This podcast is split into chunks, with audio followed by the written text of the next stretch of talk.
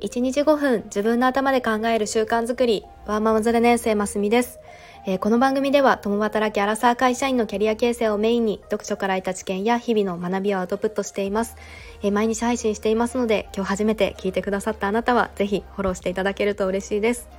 えー、いかがお過ごしでしょうか？の我が家は1歳ちょっとの息子があの今週から保育園に通っていてでまだ預けてもあの2時間とかの慣らし保育中なんですがの3日目にして 熱を出して早速保育園を休むっていう洗礼を受けています。もう1年目はとにかく熱とかあの一通り病気もらうよっていう風に周りから聞いていたんですがもうまさにその通りになっています。あの無事にあの熱が下がって明日はまた通えたらいいなという風に思っています。えー、今日の本題は、えー、悩み相談っていうテーマで悩み相談する真意って何だろうっていうことを考えてみたいなと思います、えー、あなたはちょっとした悩みは人に相談する方ですか？それとも誰にもこう話さず自分で解決するっていうようなタイプでしょうか？でこれが最近社会派ブロガーのチキリンさんがこの悩み相談っていうコンテンツは最高のエンタメだっていう風に話をされていてでそのチキリンさんの視点と切り口が面白いなと思ったのでちょっと掘り下げて考えてみたいなと思いました。でインスタとかツイッターとかの SNS の発信者さんとかもあとはネットの知恵袋とか発言小町とかそういうちょっとした質問回答ってもう昔からいろんな場面で見ますよね。で恋愛とか家計相談とか、まあ、悩み、まあ、人生相談ですよね。でチキリンさんはこれを相談とはいえ問題解決のためのものではなくてエンタメだっていうふうに言っていました。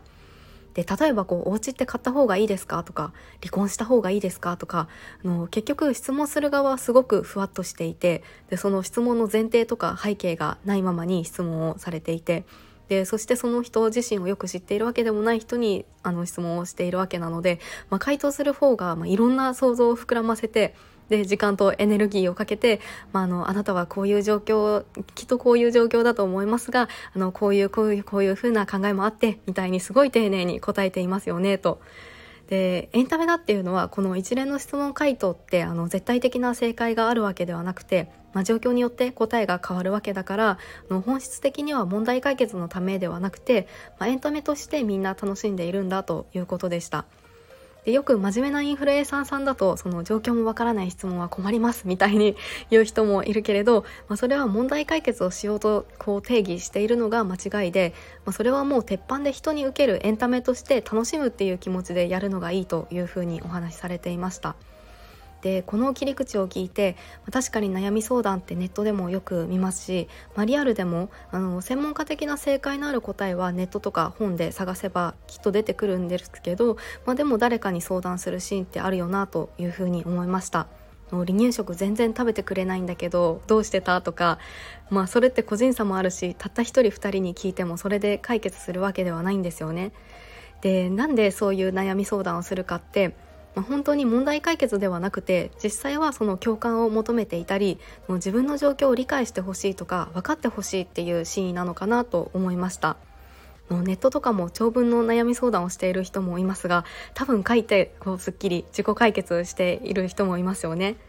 でこの真意って女性あの女性が多いんじゃないかなと思ってで発言小町のユーザー属性を調べてみたらやっぱり利用率は女性が8割だそうです、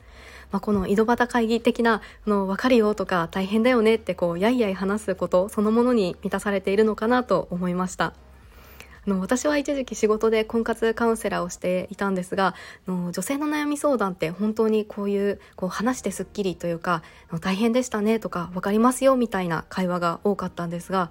逆に男性だと婚活の市場感を聞かれたりとか具体的なサービス比較のメリットデメリットをこうデータで提示して話すみたいなあとは実際入会後とかもお付き合いしてすぐのクリスマスプレゼントの金額ってどれぐらいが妥当だと思いますか？とかあのかなり具体的に答える答えを求めるの会話が多かったなと思います。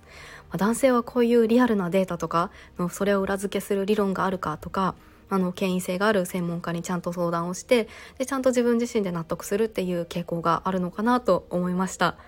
まあ、一概にはこう言えないですが今日は悩み相談は最高のエンタメだっていうようなお話に対してでその真意はその共感だったり状況を分かってほしいっていう女性のこの裏側の気持ちがあるのかなというようなお話をさせていただきました。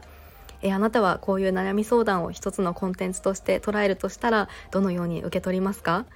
あのとはいえ誰かの質問回答から得られるものもあることもありますしそれがダイレクトに自分も悩んでいたことが解決する場合もあるし全く異なることでも抽象化が働いて何かのヒントになったりすることもありますよね。はい、えー、今日はあのちょっとそういう聞いてよっていう悩み相談あるあるという人ものそうでない人もあの今日はぜひいいねボタンやフォローしていただけると嬉しいです、えー、最後まで聞いてくださって本当にありがとうございました。それではまた明日お会いしましょう。